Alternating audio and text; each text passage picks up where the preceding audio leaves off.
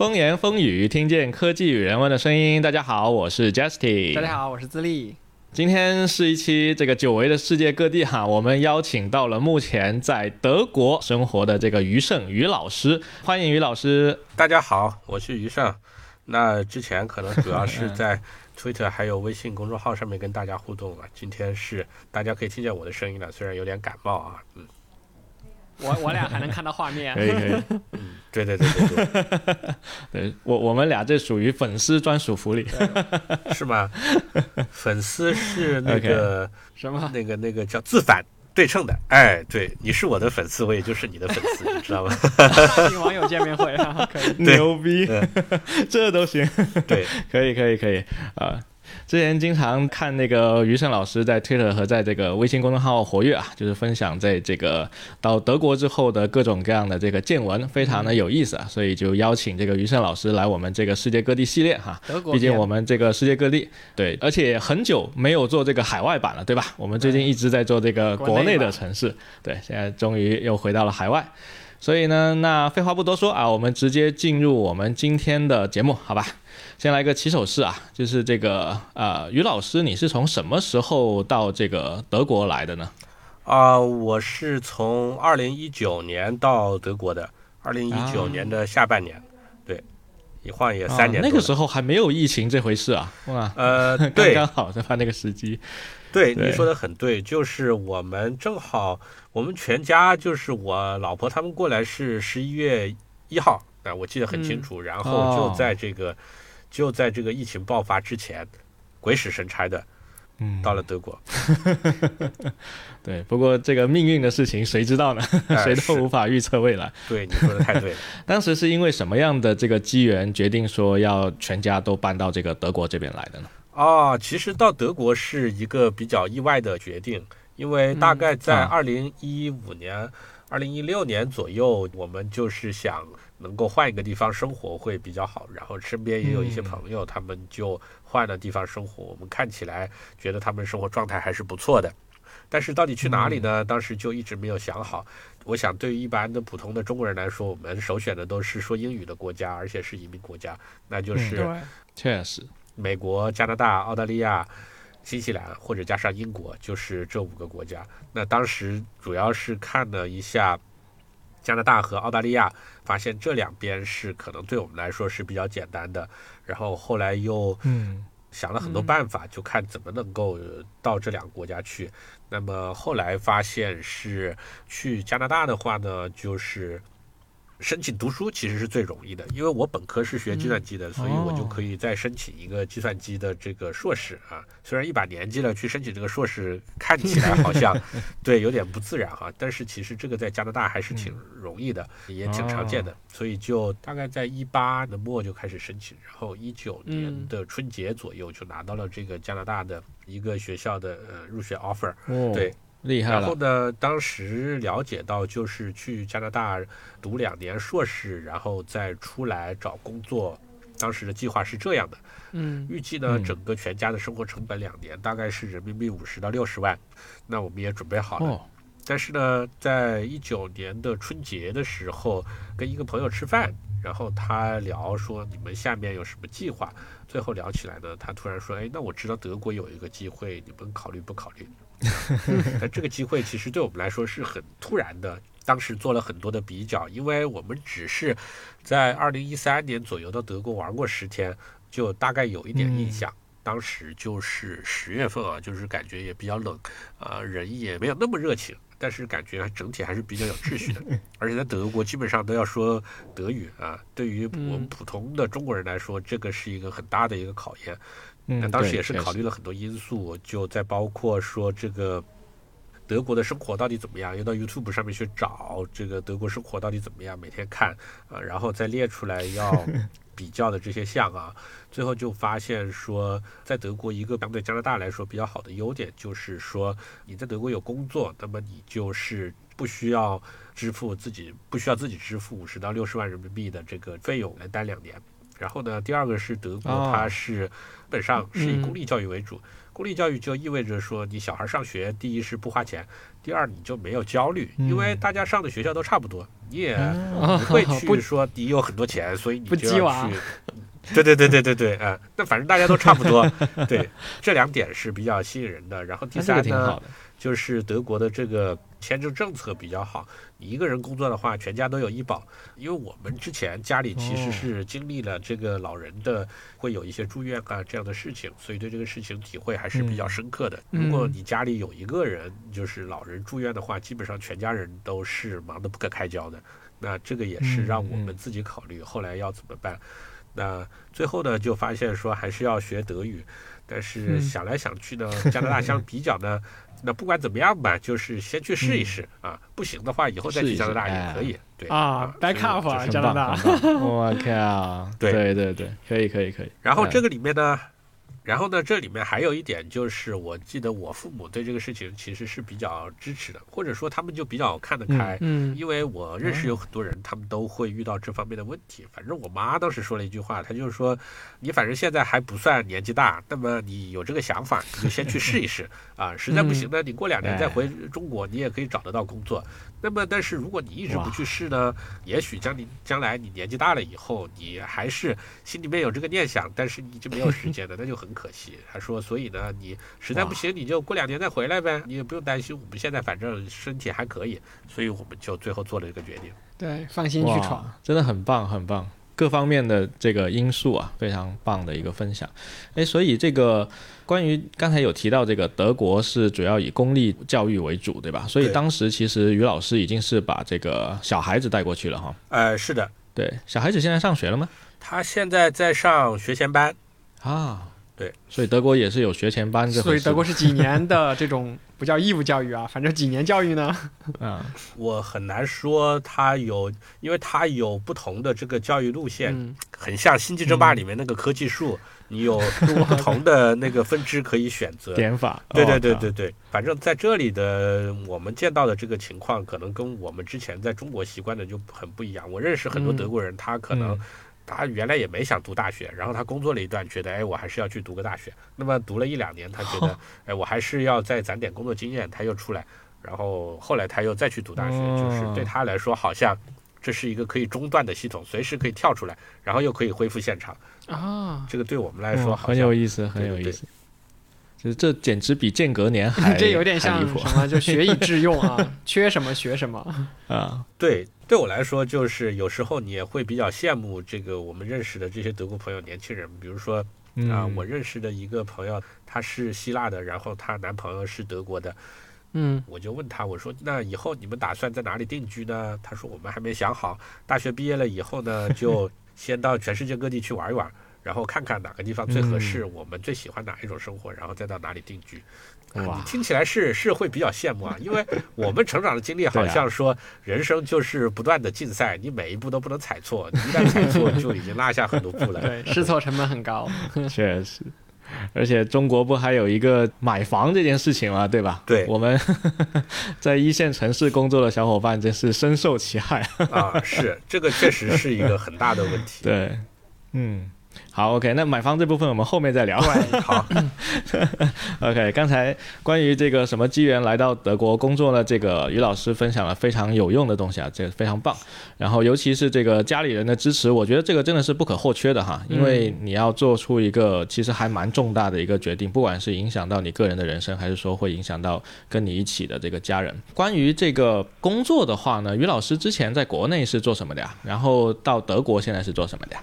啊，是这样的，我在国内主要是一直在互联网领域做开发，就是，嗯，电商也做过，教育也做过，那么，嗯，各个行业都做过，反正我就是属于一个连续工作或者连续创业不成功者啊。哇，对，连续创业者可以。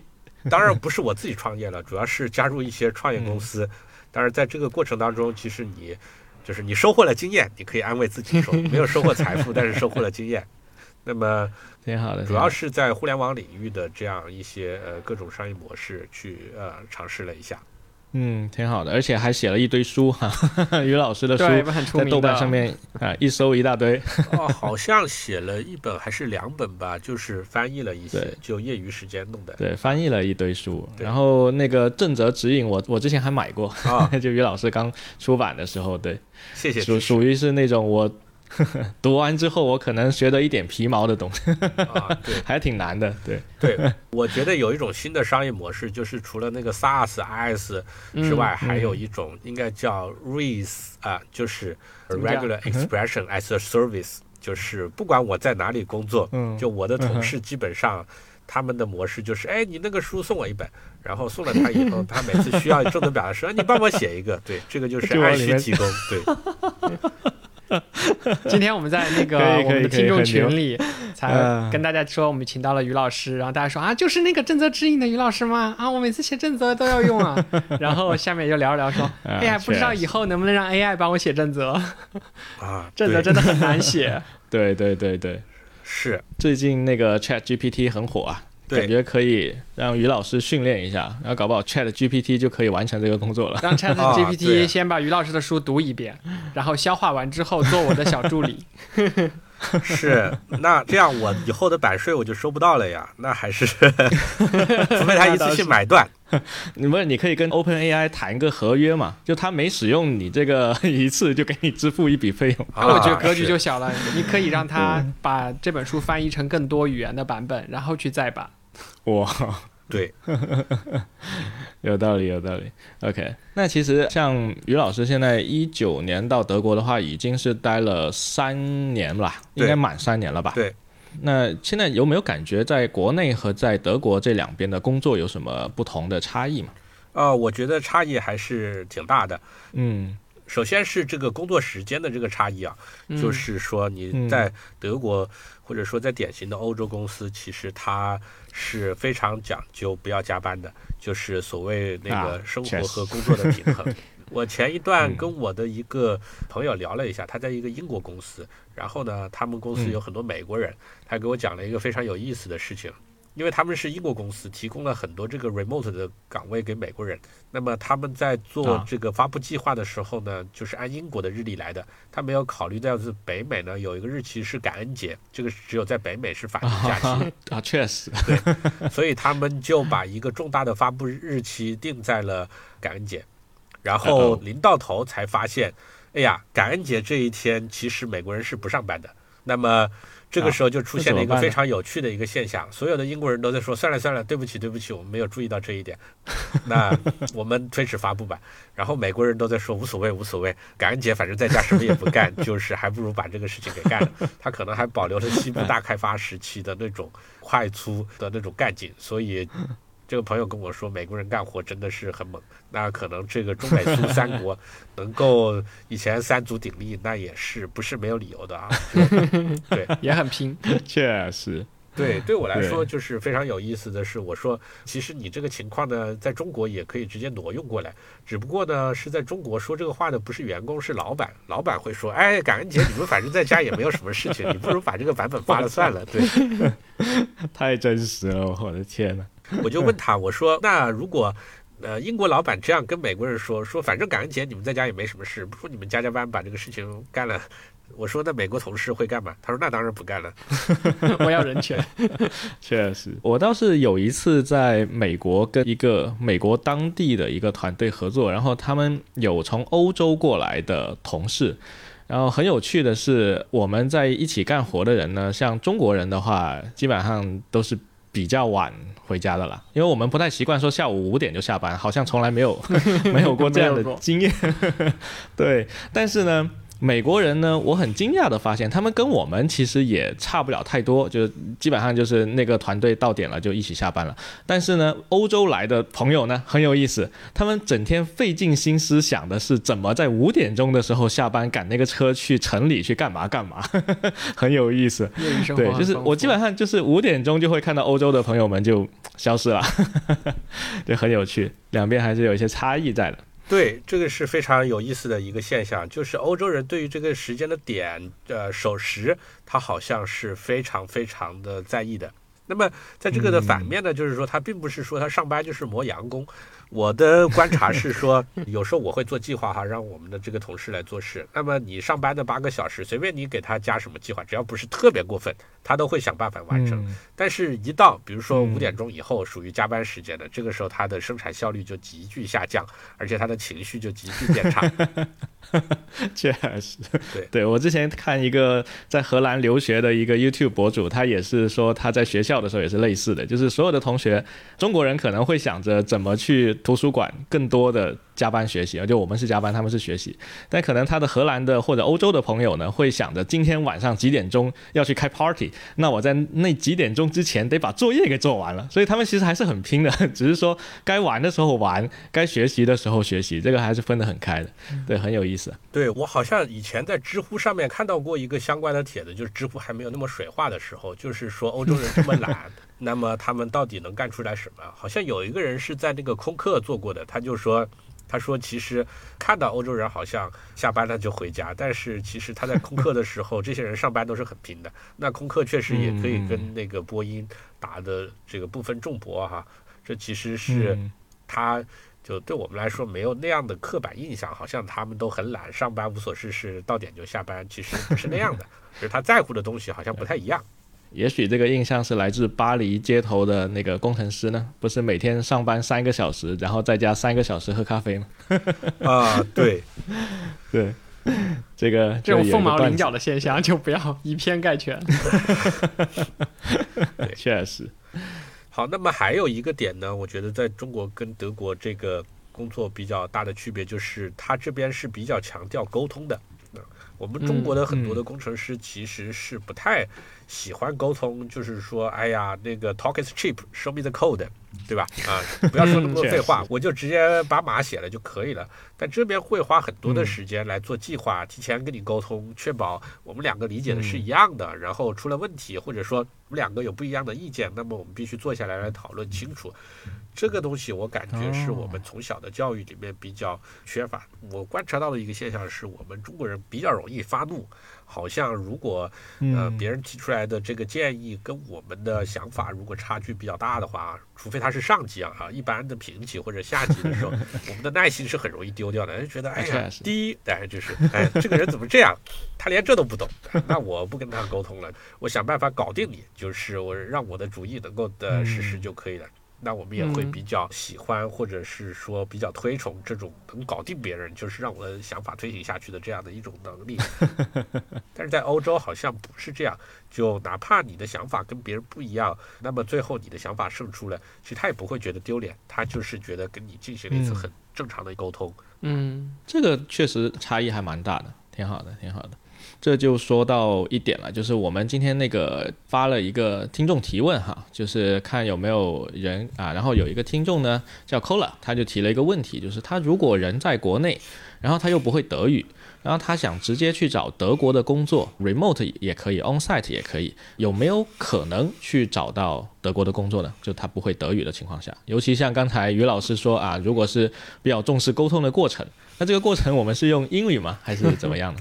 呃，是这样的，目前德国的 IT 行业是非常缺人的，所以他在到处招人。嗯，那么如果你直接在国内你想投德国的工作，其实是没有任何问题的。嗯，甚至有很多职位就标出了说我我可以提供英语的工作环境，而且有很多的这个德国公司现在也在努力想办法去接近英语哈。我知道两个比较有趣的小故事，第一个呢是我们在本地的这个技术聚会上面有一个本地的。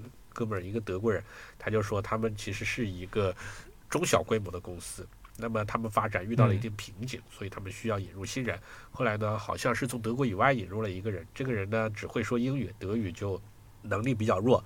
他们想呢，首先我们要扩充团队，第二我们要变成一个更加国际化的公司，所以我们就要逐渐使用英语作为沟通语言。那么大家就逐渐的说，我们注释要变成英语，文档要变成英语。那文档大家都知道了，这个历史累积的文档很多很多，所以就每次干一点，每次干一点。那么好玩的是呢，大概过了可能一年左右，这个他们新招的这个哥们儿离职了。于是大家又都回去了。哎呀，转说英语太累了，我们还是说德语吧。这是第一个故事啊。那么这个故事就看你从哪方面看。如果你从消极的方面看，你会发现它的惯性很大。那么你从积极的方面看呢，就是说，如果你能够创造价值，它其实是虽然很难，它还是愿意来适应你的。对，这是这是第一个。那么第二个点呢，就是我现在的公司呢，其实有一个非常有趣的现象，就是我们的这个日常的沟通语言都是德语。但是呢，不管这个 PPT 还是文档写出来，基本上都是英语。这个可能有点像国内的有些公司，我感觉也是这样的，就是他的文档这些写出来都是英语写的，但是他开会的时候说的都是中文，中文加英文，确实对。但是在德国的话，就基本上他说德语就是全都是德语。当然你也不用担心啊，就是以我现在的这个德语也不是特别好，但是实在不行我就跟他说英文，他就跟我说德语，我大概能听懂，他也知道我说的是什么意思。那么再加上这些图啊，这些专门的术语，英文其实都差不多啊，那基本上你还是可以沟通的。哇，很厉害哦，于老师，你现在是开始正儿八经学德语是学了多久？这个德语好不好学？其实？这个问题其实是一个非常有意思的一个问题，就是我大概前两年我都没有学德语，我就觉得用英语也可以了。就如果实在遇到这个对方不会说英语的话，就让他找一个会说英语的人来。那德国人的普遍的英语还可以。对，但是后来呢，就是因为想拿这个永居的话，还是要提前拿到这个。德语的证书，B 一就是你可以解决日常生活的问题。那么后来就专门去学了一下。等你专门去学的时候，你发现其实也没有想象的那么难。我知道留学生他们来的话，大概是三个月一级，也就是三个月到 A 一，三个月到 A 二，然后 B 一、B 二是这样的。就是我知道好像是完全不会德语的人，他们来第一年是上语言班，大概是这样的，要学一年多。所以他学到 B 一的话，大概是需要九个月，但是可能我们学的相对简单一点，我们就是上的这个本市的这种算成人高校哈。嗯。就我大概学了四个月还是五个月，我就考过了。当然也是有一定运气的成分啊。但是其实德语，我总的感觉德语其实还是比较好学的，在欧洲大陆的语言里面，它跟英语非常像，跟英语很像啊。对。然后他，你经常可以遇到这种人，就是说，他说他说的是德语，其实他只是把英语的每一个单词都翻译成德语，然后跟你说，但是你也可以听懂。对，德语不是有一些音很难发吗？有一些，有大学的时候学过一阵儿。对，是，那可能最难发的就是那个那个，我觉得是那个 r 啊，就是臭名昭著的那个那个音，大家听起来好像是那个在吐痰一样啊，就是在你的喉咙里面，对。而且这个音很特别，就是我们没学过德语的话，很难意识到一个音它，比如说这个 r 到底是弹几次，其实是无所谓的，你可以在喉咙里面弹五次，也可以弹三次，也可以。这个其他的音，就我们学到的中文和英语里面好像没有这种情况。但是其实你专门去练的话，也比较容易发。另外，现在年轻人也不用说发到。那么夸张，所以你如果就 就把它当成 R 去念，他也可以听懂。于老师能给我们现场发一个吗？就是代入感会强一些。呃，我我试一下，比如说在德国，你去餐馆里面，你点饮料的时候，有一种饮料叫就是啤酒加雪碧啊。德国有很多这样的，就是啤酒加是什么的，它叫喝喝的了，喝的了，就是老板来点来点喝的了。对对对对，好，真难发这个。呃，你的你的喉咙需要弹一下，就是啊的了啊，就是这样啊的了。哇，牛逼牛逼牛逼！好难呀！回到了大学选修课的时候，对，对，跟意大利的弹舌有一拼。对，但是如果其实你不这样发，你就直接说啊的了，他也可以听懂啊。没有问题，他只会觉得你是一个外地人。对，日式英语或印度英语是吧？对，郊区德语。OK。对，嗯，这个其实我我觉得有一个点，可能是我们在国内不会意识到的，就是我们在中国学英语的时候，好像特别在乎这个口音，这个口音纯不纯正？好像有一些这个可能农村里面来的同学，他一开口大家就笑，哎，这说的是一口什么话？中式英语。但是我们到了国外以后，你发现其实要反过来，就是不管别人说的多烂，你要能听懂它。这是对对对对，其实要听懂，嗯，对对对。那可能菲律宾人有对，可能菲律宾人有菲律宾人自己的特点，那印度人有印度人自己的特点，还有俄罗斯人有俄罗斯人自己的这个英语的特点。那你听不懂，只能是你的问题。这个好像没有那么多听不懂就是你的错，去指责别人的这个口音怎么样？而且其实还有人会以自己的口音为荣的，比如说我们高贵的这个伦敦口音，对对对 对，对，确实。对，如果你们去那个 YouTube 上面，会有一些那个频道专门教你怎么发音的啊。我记得有一个非常关键的技巧，就是它那个，你像美音的话，它要发那个 R，它一定是舌头要卷起来的。比如说那个杀人犯 murder，但是如果是英音的话，你那个舌头一定是需要平的 murder。哎，对你这样一说，就就很有英语的感觉。哎，有意思，瞬间高大上了起来，瞬间福尔摩斯上身。OK。那刚才呃，于老师也提到啊，就是为了这个拿这个德国的 PR，需要去考语言证书，对吧？刚才提到是需要考德语的这个 B 一证书啊。我挺好奇，这个需要考大概是哪些内容啊？笔试、口语什么之类的，这些都要吗？啊，这个问题其实是这样的，就是对于 IT 类的人才，如果到德国的话，他申请的这个工作签证一般叫德国蓝卡。那么蓝卡有两个时间档是可以拿 PR 的。第一个是说你就不学德语，那么你的德语就是最基本最基本的就是你会数一二三四五六七八九十，你会说是不是啊？就像这样的，那么你需要三十三个月，就是在德国交满三十三个月的社保，你可以申请 PR。那么三十三个月以后，比如三十四、三十五个月都可以。那么如果你想尽快的话，那么就是二十一个月。二十一个月的话，你就需要有这个德语 B 一的证书。B 一就是日常生活。你问到他的考试，他考试分为几个听说读写这四个部分。嗯，对。那么具体的内容呢？其实我们考的就是这个，呃，叫 Deutsch Test。需要出弯的和，就是说，你可以理解为对于外国人或者希望规划入籍的这些人的这种德语测试。那么他考的内容都是非常生活化的，比如说我今天预约了医生，但是我不能去了，我要打个电话取消预约。然后我要遇到邻居，我去哪里买一个什么东西，或者是我需要去看病，我要怎么办？都是一些这样的话题。嗯，所以于老师，你是已经二十一个月就已经拿到 PR 了，是吗？对，我是二十三还是二十四个月吧，我没有那么快啊。哇塞，对，学霸，这简直是。就除了说要考这个德语之外，还有其他的东西需要准备吗？就是拿德国 PR 这个东西，它是怎么去评判你通不通过的呢？是这样的，这个里面有一个非常有意思的故事哈，就是。正常来讲呢，你如果待够了足够的时间，你缴纳了足够的社保，而且你的薪水达到这个蓝卡的要求，那么到时间你就会给你转成 PR 的，这是没有问题的，就是基本上是按部就班的。但是我在申请的时候呢，那个时候我们家刚生了另外一个小孩，所以他告诉我这个 PR 已经批了以后呢，于是我就问他，我说那既然 PR 已经批了，那我是不是就可以去休育儿假了？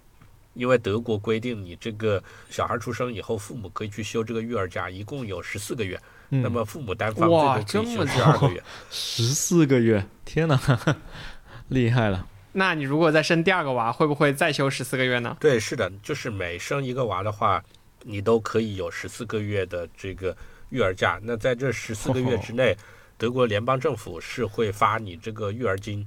那么这个育儿金是根据你之前的十二个月的薪水，然后的平均数来算的。那么可能封顶是一千八百欧元每个月，那就是带薪休假了，厉害！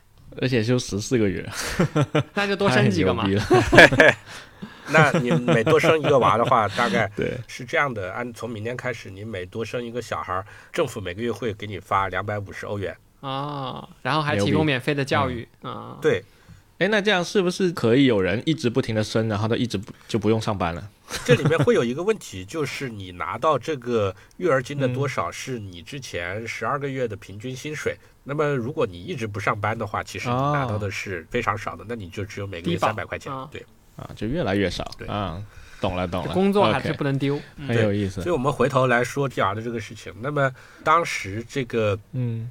我写了信以后呢，那么负责处理我这个事情的人，他就大概去休假去了。对德国人来说，他休假是雷打不动的，所以我也等了一个月也没有他的回复，所以我就去休这个育儿假了。那么就去拿这个儿童金的。等他回来了以后，他突然就给我发了一个信，他说不行，按照你的这个规定，那我就必须要取消你的 PR。我说为什么呢？他说根据这个移民法第多少多少条，你的这个收入现在是不够的，就是你拿这个育儿金。德国的很多事情都是需要计算的，你住多大的房子，然后你每个月房租是多少，那么你每个月的生活费你应该是多少？那联邦政府每年都会出台这个新的规定，他要算。如果发现你没有足够的这个收入，他就说，那我不能确认你在未来的十二个月之内你能够维持你的生活水平，那我们就需要取消你的这个 PR。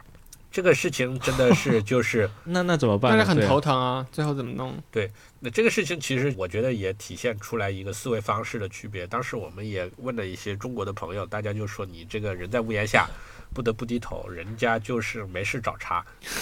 因为按照移民法的话，其实。它不是在蓝卡申请 PR 相关的规定里面，它是一般的移民法里面规定的这一条。嗯，那么我们认为它对我们是不适用的，因为我老婆其实她还在上班，所以我们的收入应该是够的。就是我老婆有一个 mini job，就每个月只要上很少的一段时间，然后有几百块钱。但是呢，这个移民局的人他坚持认为这个我老婆的收入不能算，那在逻辑上是说不通的。就是我的收入要负担全家人的 生活支出。包括我老婆的生活支出，但是我老婆的收入又不能算在全家的收入之内，但是你就没有办法跟他去，很扯，对，没有办法跟他去吵架。那我认识德国人都是说，哎呀，这个你现在认识到了我们德国的这些官僚就是这么差的，他们就是这么官僚，没有办法，迂腐。所以后来就是他就说，那你还不如去找律师。就德国的朋友跟我说，所以我就。生平第一次去找律师啊！我在中国都没有干过这种事情，然后在德国找了个律师，然后我跟他说了这些事情。我问这个律师，我说：“那我这个情况你能不能处理？”那个律师说：“我不能保证，但是呢，应该是有把握的。”我说：“那你现在要怎么办呢？”他说：“我现在先要写一个信给这个移民局，我要把你的这个档案全都拿过来。”你的档案为什么是这样决定的？为什么先批了，后来又不批？那这个中间他们一定有决策的依据，你是看不到的，但是我作为律师，我是可以看到的，这是我的权利。那么我看到了以后，我就知道他们的这个做法有没有法律依据。然后我就问了一个非常中国式的问题，这是我们的思维惯性。嗯，我说律师，你知道吗？在中国，我们这个叫民告官，这个其实我心里的压力是很大的。就算你帮我打赢了官司，那将来我还会要跟移民局打交道，因为我们家里人还有这样情况，他们会不会为难我？啊，确实，我非常清楚的记得那个律师的表情，他好像看外星人一样的看着我。那他说你为什么会这么想呢？我说基于我的生活经验就是这样的。我让他不高兴了，那么我找了他的茬。他会给我穿小鞋。对对对，他会给我穿小鞋。然后那个律师说说你知道什么是法律吗？法律就是不以任何人的意志为转移啊。这是我用中国式的话语来翻译。那么一旦这个事情进入司法的领域，那就是要按法律本身的规定来。他说你看我。我就是学法律出身的，我学了这么多年法律。你看给你办事的这个人，他们不就是坐办公室的吗？他们连大学都不是学法律的，他能干得过我？然后我说，好吧。牛反正最后也就是来回来去，我终于就见识到了律师他承诺我，他给这个移民局的每一封信都会要通知我。我就第一次看到了一个律师是怎么给政府官员写信的，说：“尊敬的某某先生，我现在代表我的当事人来跟你沟通。根据我看到的资料，您在几月几日做出的这个决定，按照移民法第多少多少条，这个严重的违背了德国的移民法律，严重的侵害了我的当事人的正当权益。在此，我仅要求您在几月几日之前改正您的决定。”否则，我将采取进一步行动。哎，这个，嗯，可以，可以，可以，很屌。对，用德语看起来很正常，但是你把它翻译成中文的时候，你内心是很震撼，怎么有人会这样去上访？突然有一种威力在。所以最后是顺利的，就这样拿到了 PR 的审批。对，其实还没有打官司，其实就是移民局的人，他有一些这个政府公务员，其实你不知道他有什么样的想法，反正他就是给你为难。但是你就看到他在这个律师的一封又一封信里面节节败退，节节败退，最后他就没有办法，就说好吧，那你可以拿了。最后你领到这个卡的时候，你发现，哇塞，你发现其实他早就做好了。但是他就是不给你。好吧，学习了。但这个经历是很有意思的，对，人生能有几次这样的经历？是，很有趣，很有趣。所以很多人说，在德国的话，有一个保险，就基本上什么都有保险，有个保险叫律师险，那这个还是挺重要的，或者叫法律险。当你出现问题的时候，就是某些情况下，你找律师，他是可以帮你付掉律师费的。我靠，这个有意思啊！可以，可以，果然是相当不同的生活习惯，要不然怎么会有 对规则相当不一样？对，我觉得这个是非常有意思的。就我们在国内的时候也看很多书啊，比如说这个德法叫大陆法系，然后英美叫这个经验法系，然后英美的这个经验法系又是比大陆法系要强，又怎么刺激创新？然后法官能够动态的阐释这个法条，那么它赋予法律不断的注入它新时代的生命力。那么像大陆法系，他就死抠这个法条。这些其实是我们在国内的时候。好像自己也看书了解一些东西，但是你没有在这种国家生活过的话，其实你会发现这些都是镜花水月，就空中楼阁。你只有经历到了这样一个 case，你才发现哦，其实这个事情根本轮不到所谓大陆法系和英美法系的区别。那么这是最基本的要求。确实，我倒是有一个经验啊，但不是什么特别美好的经验。我去欧洲旅行的时候，坐火车，那个火车它是这样的：你买了票的话，它有几种不同的形式。如果你买的是其中一种电子票呢，你直接扫码就可以上火车了，这个没问题。但如果你买的是那种需要打卡的票，那不好意思，你自己必须进了火车站去打个卡。然后再上车。如果你不打卡，那么你就是责任人，哪怕你给了钱啊，他会认为你逃票。然后我就这么被算作逃票，然后就罚我钱。然后我解释了半天，他也不听。反正你不打卡，责任是你的，然后就罚你钱了，没办法。对你说的这个是存在的，就是在这边他不会讲求这个人情，或者说他是先法律再人情的。那么如果是遇到你说的这种情况，他默认规定是你必须先按规定来，然后。你才可以这个说你有其他的这些特殊的原因，你是不能说因为我不知道，所以我其实是愿意打卡的。这个对他来说他是不接受的，并不是刻意为难你，他就是不接受。嗯嗯嗯。从他的角度来讲，他这个执行也没有任何问题。那责任确实在我，我没打卡。那反正对，旅行中总会有各种各样的意外，非常有意思。哎，那就说回到我们一开始说的那个啊，就是一九年于老师过去的时候，其实疫情还没开始嘛，但是很快这个二零年开始了哈。然后从这个疫情就在全世界大流行，然后一直到现在，最近刚好啊这个。我国国内大流行 也这个大放开了，所以生活在这个广州的我和深圳的智利啊，就这个瑟瑟发抖。现在是什么情况呢？深圳应该会好一点，我们广州这边目前来说呢，已经是身边的同事办公室日渐空间越来越大了，每每天去这个人都会少一些，就是这么一个情况。也不知道这个于老师在德国这几年这个经验是怎么样的哈？关于疫情这个事情。对我们其实，在四月份就已经全家都阳过了，对，大概居家隔离了，可能一周左右就康复了。那么我们其实当时没有太多的这个顾虑，第一个是之前已经接种了这个疫苗，所以就是成人都接种了疫苗，那么三针，呃，小孩是没有接种的，因为家庭医生说不用接种。这是第一个原因，第二个原因，其实我们周围身边的这个邻居都有很多已经阳性了。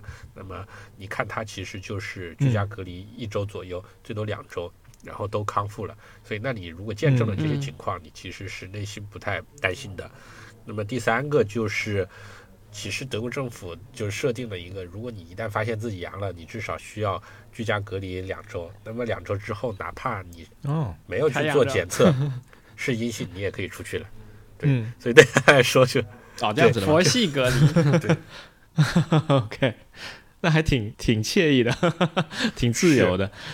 不过我觉得我们现在的政策可能也差不多，就是现在国内的呃，至少我身边的政策是这样的，就是你如果你阳了，那你就在家里自己居家隔离，完了的话呢，你就等着康复，然后等到最后你要做那个抗原检测嘛，就是自己做那个就捅鼻子的那个，然后你捅够三次，连续三天你都是阴性，那就说明你已经彻底好了，然后你就可以回去上班了。好像也跟欧洲之前的那个策略是差不多的，对吧？对，嗯。哎，那我有一个问题，你可不可以不测啊？就是你全程不测，从从你开始有一些症状到你最后康复了活蹦乱跳，你都全程不测，那么你其实是不知道自己是什么状态的。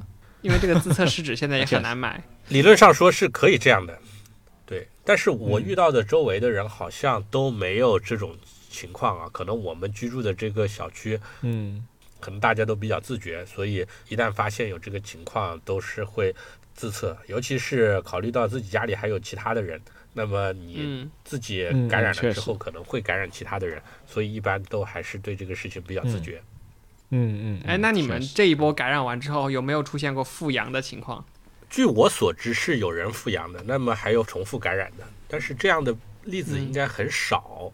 嗯，可能我们所知的也就是一两例吧。啊，OK，那现在德国已经完全不戴口罩了吧？看世界杯，全世界应该。都不戴口罩了。对，现在除了少数人他们坚持自己戴口罩之外，其他很多人是不戴口罩的。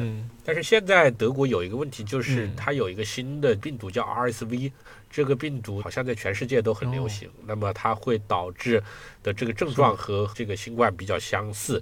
那么尤其是对小孩来说，它就是引起发烧、咳嗽、发热。那么这些症状，反正现在在我看到各个国家都很流行。那么我们家也是，小孩反复感染，就是可能三周内感染了两次吧。这么高频，那是好的会比较快吗？可能两三天会好。OK。这个世界还是存在各种各样的意外啊，但是这个事情也非常有趣。就是我去问过这个医生，因为第一次发烧的时候我们还是比较紧张，正好就给这个儿科医生打电话说能不能来，他说可以。去了以后，我就问他，他说这个很正常，就是呃病毒感染发烧。虽然我不知道是具体是什么病毒，但是你也不用担心，过几天就会好了。嗯，我就问他，我说那像这样的情况会多吗？他说根据统计数据，在三岁以前平均每年十四次，这么容易感冒 哦，这样子，那也很容易自愈。这。对，但德国人他们有的时候很好玩的，就是他讲这种数字对他来说好像是一种天生的能力，就可能对我们来说就是 说，哎呀，小孩总是感染，或者那个一年感染个十来次，这个很正常的。就是，但是对他来说，他一定要说三岁之前会有十四次。呃，我印象很深的是，我买车的时候是在一个二手车商那里买的。后来过了几年，我去找那个二手车商，我问他，我说因为这个疫情的原因，很多人买不到车，所以他们就去买二手车。二手车价格是不是涨了？他说是的。我说，据我看到新闻，好像涨了三成，就百分之三十，是不是这样的？他说没有，只有百分之二十七。这么精确吗？牛逼！正负百分之三，可以，可以，可以。OK。哎，刚才于老师提到会有家庭医生是吧？是德国看病的一个传统吗？还是说怎样的？对，这个就是德国的这个医疗跟国内不太一样的地方，就这边都是叫分层转诊。那么你来了之后，你一定是首先要挂号有一个家庭医生。那么你日常的情况，你是先去看这个家庭医生。如果这个家庭医生他能够处理，他就处理；如果他不能处理的话，他就会给你开一个转诊单，再到专科医生那里去。德国的很多的地方，其实它是没有那种我们认为中国的那种大医院的，其实它是各种各样诊所。比如说这个心血管的，它会有专门的心血管医生，他有一个诊所，这个诊所里面可以有他的各种设备。那么牙医有他自己的诊所，这里面有他的设备。那么还有皮肤科医生也是这样。我们很少去这种专门的大医院，你去了人家也不收，他说你没有转诊单，我是不会收的。小病小痛想来挂专家号，有意思？不可能。哎，那这个家庭医生是每个家庭固定一个吗？还是你要临时去找？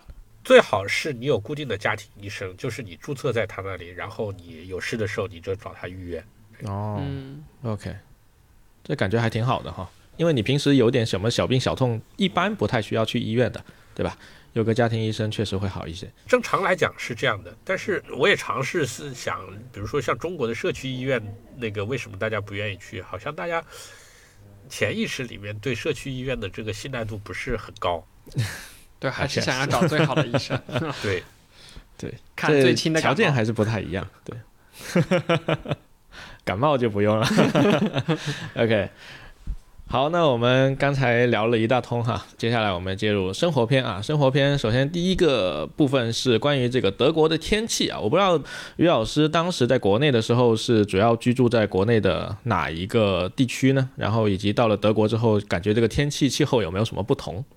啊，是，其实我在中国很多地方都长期待过哈。比如说我们家是湖南的，所以那我在湖南长期生活过。后来我又在北京、上海、广州都长期生活过，而且我在长春也长期生活过，所以那我对中国的气候还是有一些了解的。我总的感觉德国的这个气候比较像中国北方的气候，但是它的一个比较大的区别是说它比较湿润。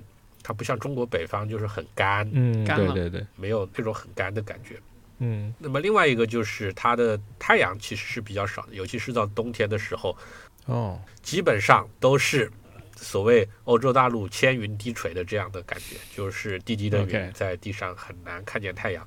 那么如果你想到德国来长期生活的话，第一个冬天可能都是比较难过的，嗯嗯，没法晒太阳。对啊，最近我们国内是。集体在降温啊，降的还挺离谱的。我不知道现在德国这边的天气是怎样的。说一下我现在所在的这个地方，外面的温度是零下八度。哇！Oh my God！OK，那还是挺冷的。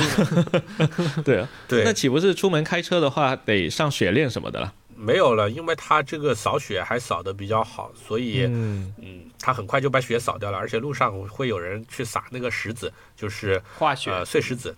哦，是增加摩摩擦力是吗？对对对对对对，就那种黑色的那种撒盐呢，撒撒在雪上的那种吧，应该是。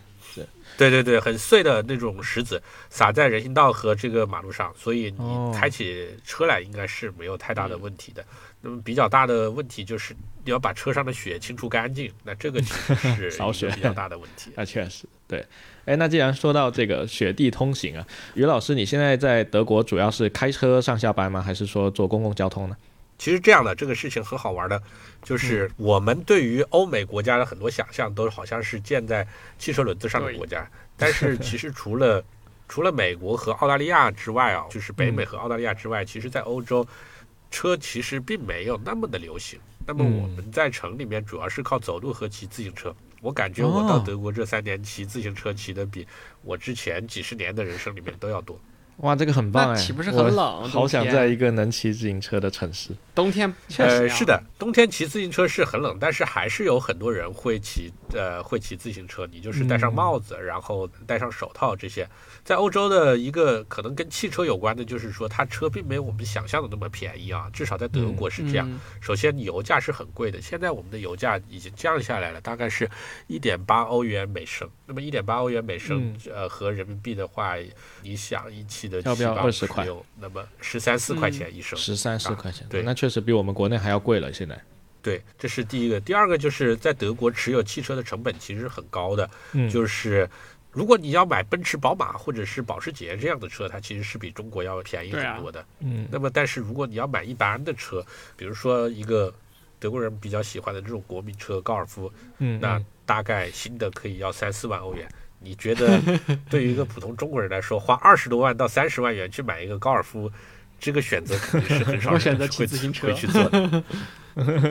自行车挺好的，我我还挺幻想，就是住在类似荷兰这样的地方，然后整天去哪里就骑个自行车就能去了，还挺好。而且之前去欧洲玩的时候，我们不是那个自驾玩嘛，然后欧洲自驾是极其痛苦的，除了说这个路特别窄之外，而且你要停车也巨难停。对对，有时候会有那个像类似伦敦那样的，有一个核心圈是给你围起来，几点几点不让你通行之类的。但我记得最惨的是在法国那个南法。有一个叫 Nice 的一个城市啊，在海边非常漂亮的一个城市，就是那个戛纳电影节就是在隔壁。嗯，然后它那个地方呢。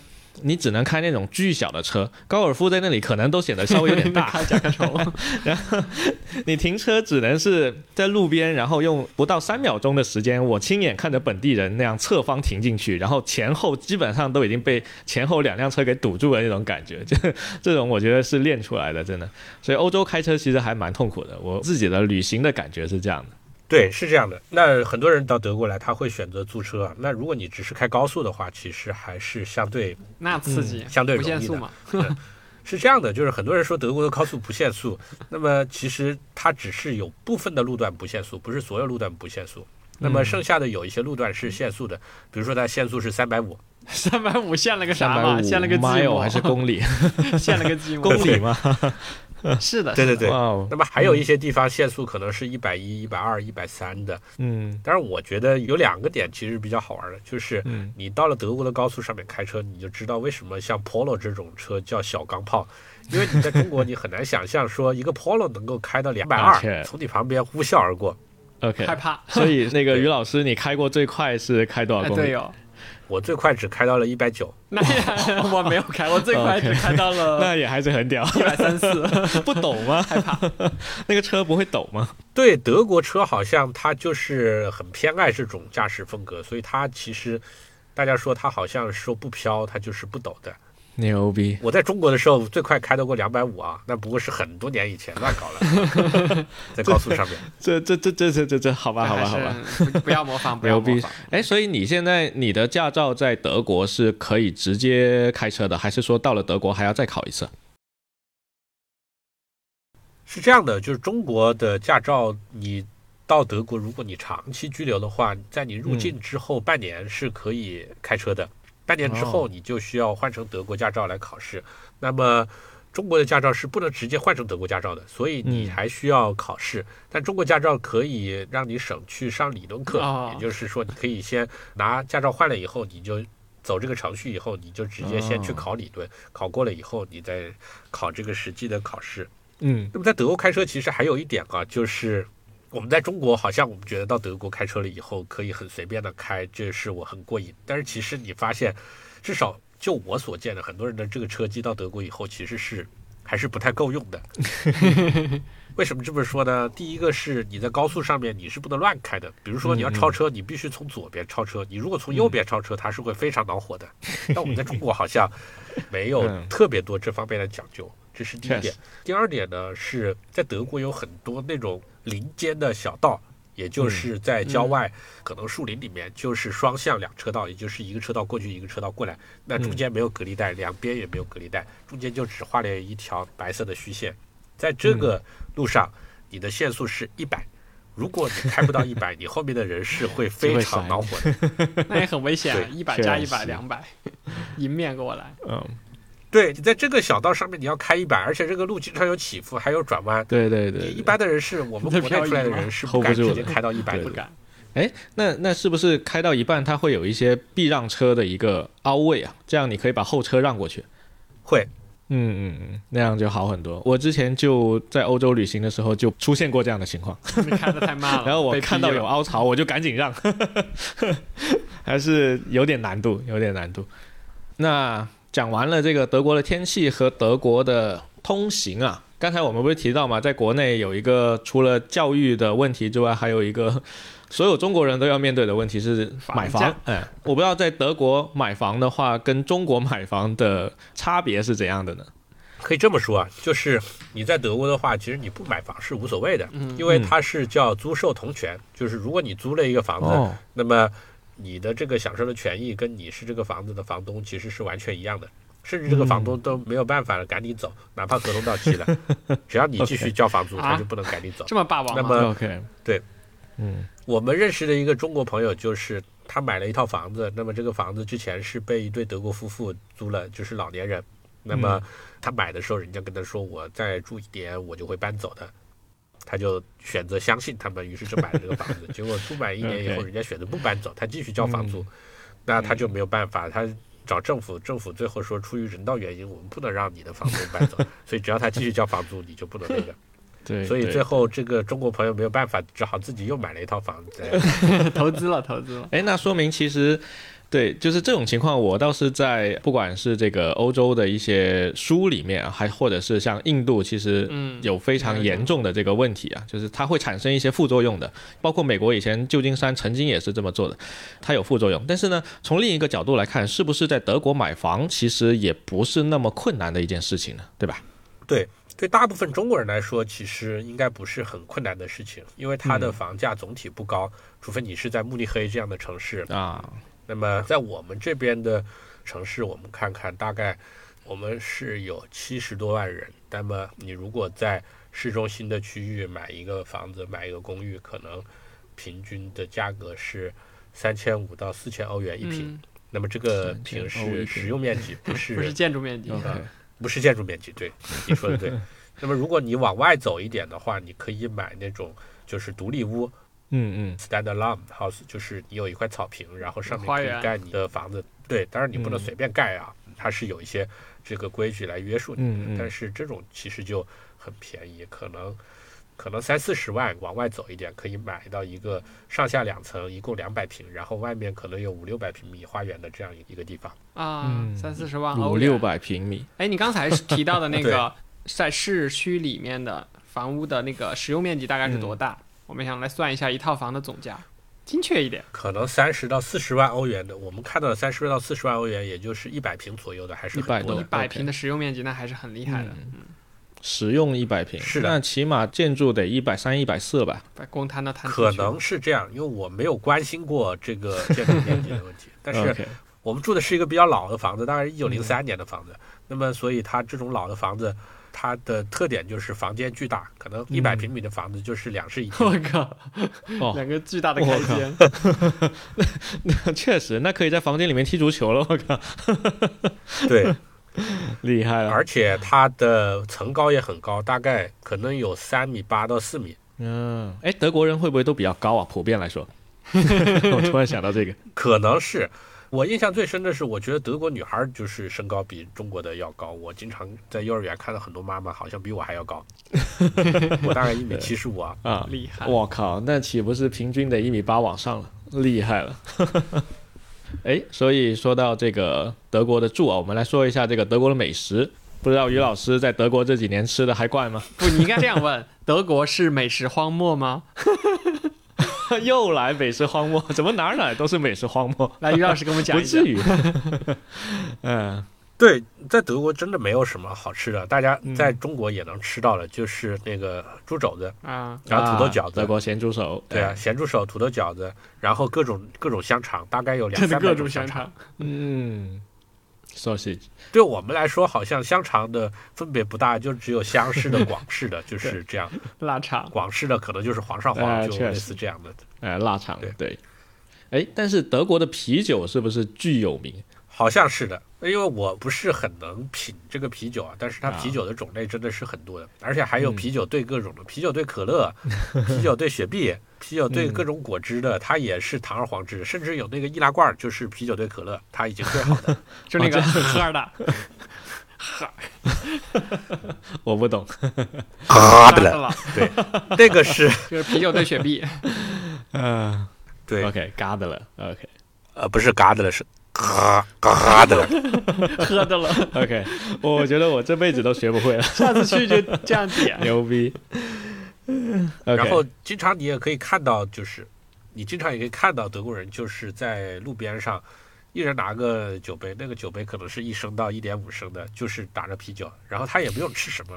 都不像我们，好像至少要弄点油炸花生米，花生米啊，干喝，就一人拿个酒杯就可以站在，那就跟那个跟那个雷神一样，雷山拿那个当水喝，奇异博士给他盛满，可以可以，很屌很屌，OK。而且在德国还有一个好玩，就是如果你拿了驾照以后，你喝一听啤酒，然后再开车，其实是不算酒驾的。我靠啊啊！喝酒不开车好吗？不不，那这个怎么界定呢？他会查你的那个血液里面的那个酒精含量啊。啊，能这么精确吗？是醉驾和酒驾不一样，这这还是有点牛逼的哎，德国民族还是有点厉害的，可能就是因为啤酒太重要了，就是无法避免嘛，当水喝是吧？好吧，免疫。牛逼！好，那说完了这个德国的这个美食啊，又一个荒漠啊！我不知道，我不知道，还是有很多啤酒可以喝的吗？对吧？对，是有很多啤酒可以喝的。那么另外一个问题就是，其实你在德国待久了，你会发现吃好像没有那么重要。就我们在中国好像对吃过于重视了，那么在德国好像。很多时候吃就是为了填饱肚子而已啊，对，能吃饱就行。对你早上很可能就是吃两片面包，然后一个火腿，一个蛋，再加一点橘子或者苹果。那我也遇到有中国的朋友，他们来到德国以后就说：“哎呀，这个吃了几天很新鲜，然后就受不了了。”他说 他无比想念中国的这个包子、饺子、面条、油条啊那些豆浆。所以于老师已经习惯了吗？就习惯德国的这个饮食文化吗？已经变成德国味了。我觉得我可以一直吃。没问题，十天半个月没有问题。可以可以，还是很强的，还是很强的。我们这种出去外面，尤其是欧美国家旅行的，过了一个礼拜就受不了。没有，我三天就开始各种找中餐馆。对，OK，所以这个是关于德国的食物的方面。然后接下来我们来聊一下这个关于在德国养娃。的区别，好吧，因为这个于老师是到了这个德国之后才有了这个二娃，对吧？本来是有一个小孩子，然后现在有两个小孩子。那你觉得在国内和在德国养这个小孩子是有什么样的不同呢？是这样的，就是都很累。首先说，啊，确实肯定的，但是累的方式不一样。那在中国可能是你会比较焦虑，就是你。总是想着他可能到哪里能够学到更好的呀，嗯，谁学的比他更好呀？然后像这样的情况，在这边的话，我感觉并没有这种比拼，但是，嗯，大家其实还是比较重视小孩儿，所以他会想办法把他送去各种班啊之类的。我们家小孩儿，我给他安排了好像。四个还是五个班，所以差不多每个礼拜的每天下午他都有事情要做。嗯，就比如说学打冰球，一周三次，然后乐器课一周一次，然后唱歌课一周一次，还有游泳课。对，哇塞，打冰球是不是要先学打架？呃，先学滑冰。再学打架，先学滑冰之后再学打架。OK，那先学滑冰，然后你在德国养小孩的话，其实对家长来说也会有比较大的挑战，就是。他在学校里面教的这些东西，其实是会挑战你家长的权威的啊。说的好有道理，回来跟你对峙哈。对，我记得我去那个幼儿园给小孩办入园的时候，他那个园长的办公室那个墙上贴了几张海报，有一张海报就是说每个人都有权利，儿童也有权利。那么玩耍就是儿童的权利，这种权利是不受侵犯的。太强了。然后还有就是小孩如果上小学以后，那老师就会教他说你。不被人打是你的权利，所以如果你在家里面，你的父母打你，你应该马上拿起电话报警，让警察来保护你。我的天哪！所以父母也不能打，因为小孩总是会有叛逆期嘛。那如果他确实就是不听话，他就要去玩一些很危险的东西，那怎么办呢？主要还是靠说服，以及有一些体罚，比如说体罚，像他在幼儿园就是罚他站着不许动啊啊之类的，但是你是绝绝对是不能打的。当然，这个也不一样哈。就像我们家小孩有一个他的好朋友，他们家是俄罗斯的。那我觉得俄罗斯这个战斗民族真的是 战斗虚传。就两个小孩在抢一个东西，那么我最多是说，哎，不要抢，不要抢，轮流玩，轮流玩。啊！但是那个小孩他妈妈就是说了两遍不听。咣叽就是一巴掌打在屁股上面，小孩马上就哭了，说：“妈妈，我其实只想玩一下。”那不行，谁让你不听话？好吧，那只能说各个国家的文化确实差异挺大的，很有意思，很有意思。总的来说，感觉于老师这几年在。德国的生活还是很有趣哈，发生了各种各样跟之前还是很不一样的一些事情。是，谢谢你的总结啊，就是在中国的时候，我们可能主要关注的是在某几个维度上面能取得进展。嗯，那么如果到德国来，我感觉是说你可能要把你的维度打得更开一些，因为你很难在原来的几个维度上面再取得像中国那样的发展速度。确实。哎，那如果说现在有听众朋友就是听了这个于老师的经历啊，然后他又想到这个德国来试一试，就像于老师一样，对吧？当初过来试一试，那你对于这些想来德国的这个朋友们有什么样的建议呢？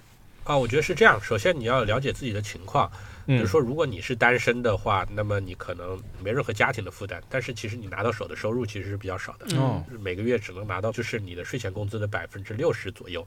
那么，就什么单身税吗？那那百分之四十都交税了吗？还是怎样？对，呃，税收。那么就是你，如果你有家庭的话，你也只要交百分之四十左右。但是你小孩上学的这个福利，然后包括全家人的医保，全都覆盖了啊。对，高税收高福利啊，懂了。这是第一点。第二点就是整个德国的这个薪水其实是没有办法跟北美比的。那么我们经常看到，比如说在北美，他刚毕业。可能他就是去大厂可以拿到十万、二十万美元的这个薪水。嗯，那你在德国的话，如果你能够拿到，比如说十万欧元或者八万到十万欧元，那其实已经是很多很多了。嗯，因为一般的，比如说四口之家，你全家就是说有房有车，然后你这个生活上不太紧着花，你可能一个月的生活费就是三千五百欧元，但是现在可能涨了一些，可能四千欧元就已经非常好了。你也不需要存钱，因为嗯，你知道你的教育、医疗、养老，反正都不需要你操心，所以你就可以不用存钱。那但是这个在国内的时候，其实你的惯性是很强的。我知道有很多人他是计较说，我到了德国以后，我存不了那么多钱，我生活没有安全感，确实没有办法存那么多钱。因为没必要。对，是这样。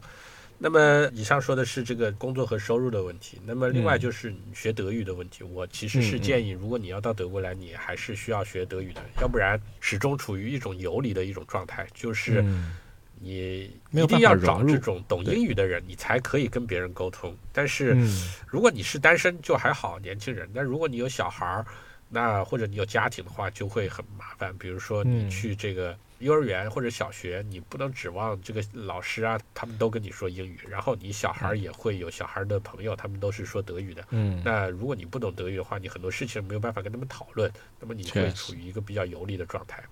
嗯，当然德语也不是很难学了啊。嗯，很强，除了那个那个叫什么，再来一遍。哈的了，哈的。可以可以，学会这个词就学会了百分之八十的德语，是吧？对，OK OK。然后另外一点就是，你到德国来，可能就是你要学会，就是回归到生活本身吧。就是如果很多人到德国来，你不太。可能像在国内一样，我因为我认识很多朋友，他们在中国的情况就是他负责赚钱，然后很卷，小孩家务这些都是交 给保姆或者是是父母。其实父母他们这一辈是牺牲是很多的。那么你到德国来以后，基本上全都要靠你自己小的家庭来解决各种问题。嗯，我是明显发现我在德国以后做家务的时间比在中国多很多，而且我每天都需要做这些事情：洗衣服、晒衣服，然后洗碗，这是个拖地，这些事情是你每天都必须要做的。嗯，可以，可以，可以，好男人。可以，但是现在国内有非常多的这些高科技啊。直接帮你啊洗脱一体，全给你包了，机器人帮助你解决生活的问题。对，OK，今天不知不觉跟于老师聊了很多东西啊，我感觉于老师这几年在德国的经历真的很有趣啊，发生了各种各样的事情，还挺棒的。对，所以最后来一个这个我台的这个传统异能啊，灵魂三问啊，灵魂三问有三个问题啊。现在于老师不知道我们要问啥哈。首先第一个问题我来问，就是于老师，你在这个德国三年啊，你感受到的最好的方面是什么呢？就德国这三年以来的生活，最好的方面其实就是上网不用翻墙，你可以有。哎，让我想到我们另一个嘉宾啊，非常好，非常好，对。就是你会发现哦，互联网真的虽然大家说这个要脱钩，但是其实，在绝大多数地方它还是没有脱钩的。然后你也不需要去费尽心思去想我在哪个区最便宜啊之类的，你好像都不需要去操心这种事情。那么如果出了问题的话，就是网上的各种服务你要退款啊这些，你也没有任何尴尬的地方。你说哎，我好像是用 VPN 登录的，我怎么样怎么样？你在跟客服纠缠的时候，都可能会有一些这种。那最好的就是肉身翻墙。嗯，对你不需要就是在设备上去设置各种翻墙的这种东西，这就是你与生俱来的一种权利。我觉得这个是很舒服的。可以可以，像呼吸一样自然。对，可以可以，很棒。来，第二个问题，自立。那于老师在这三年里面，你觉得说感受最不好的一些有什么呢？在德国？感受最不好的就是德国的这个政府的办事效率，他们说 自己已经是电子化了，那么其实它的电子化都是把这个纸的东西扫描成 PDF，他们把这个叫电子化。那么这个 PDF 不是有格式的，它是一个图像，那么他们就用这个 PDF 传来传去，这个是他们所谓的电子化，这叫无纸化，好吧？对，在德国你要用非常非常多的纸，那么家里都会有一个很厚的本子，就是各种收据，各种都要存起来。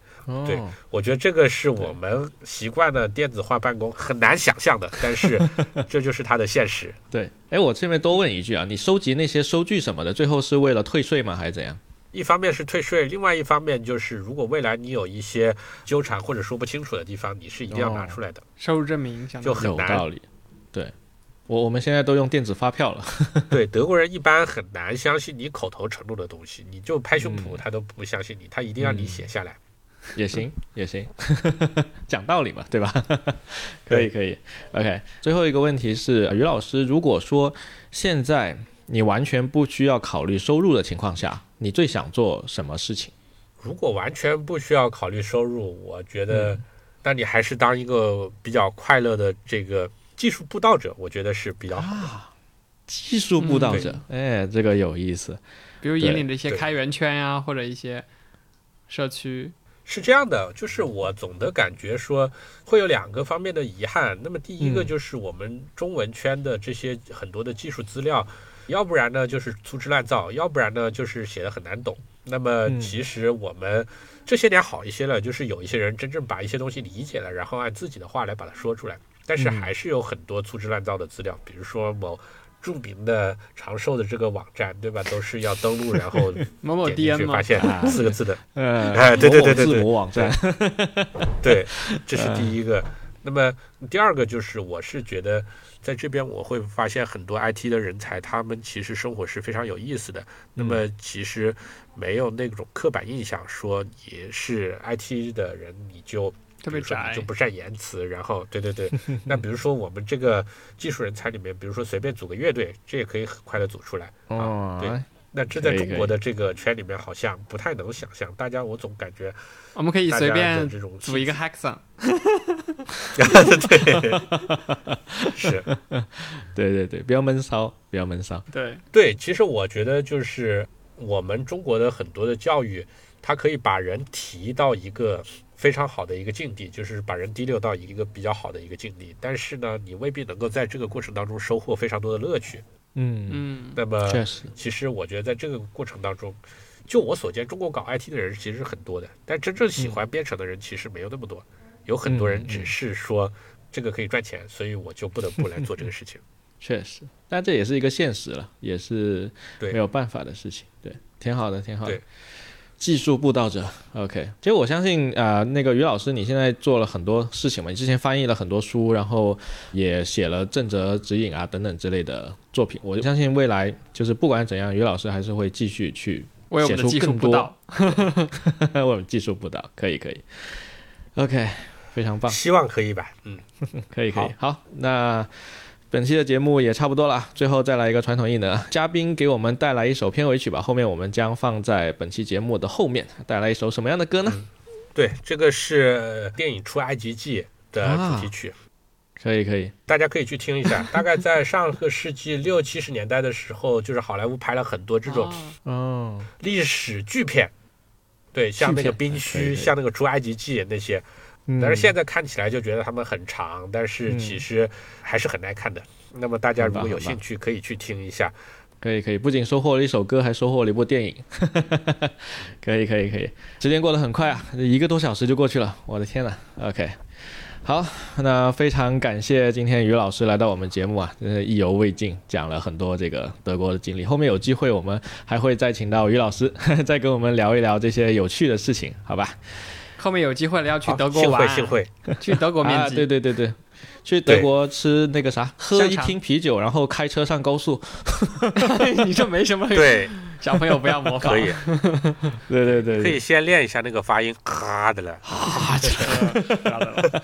OK OK，好的，那么欢乐的时光总是这么短暂啊。那么以上就是我们本期节目的全部内容了。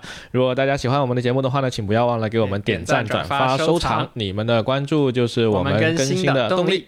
OK，最后进一首出埃及记的这个主题曲，结束我们今天的节目。我们下期节目再见，拜拜，拜拜。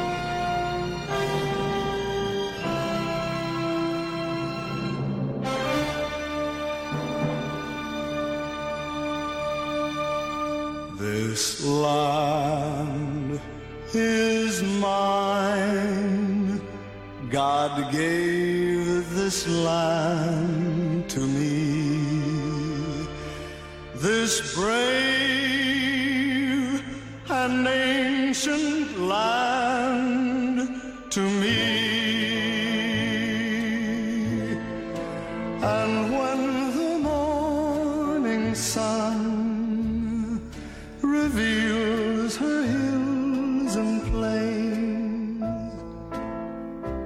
Then I see a land where children can run free. So take my hand and walk this land with me and walk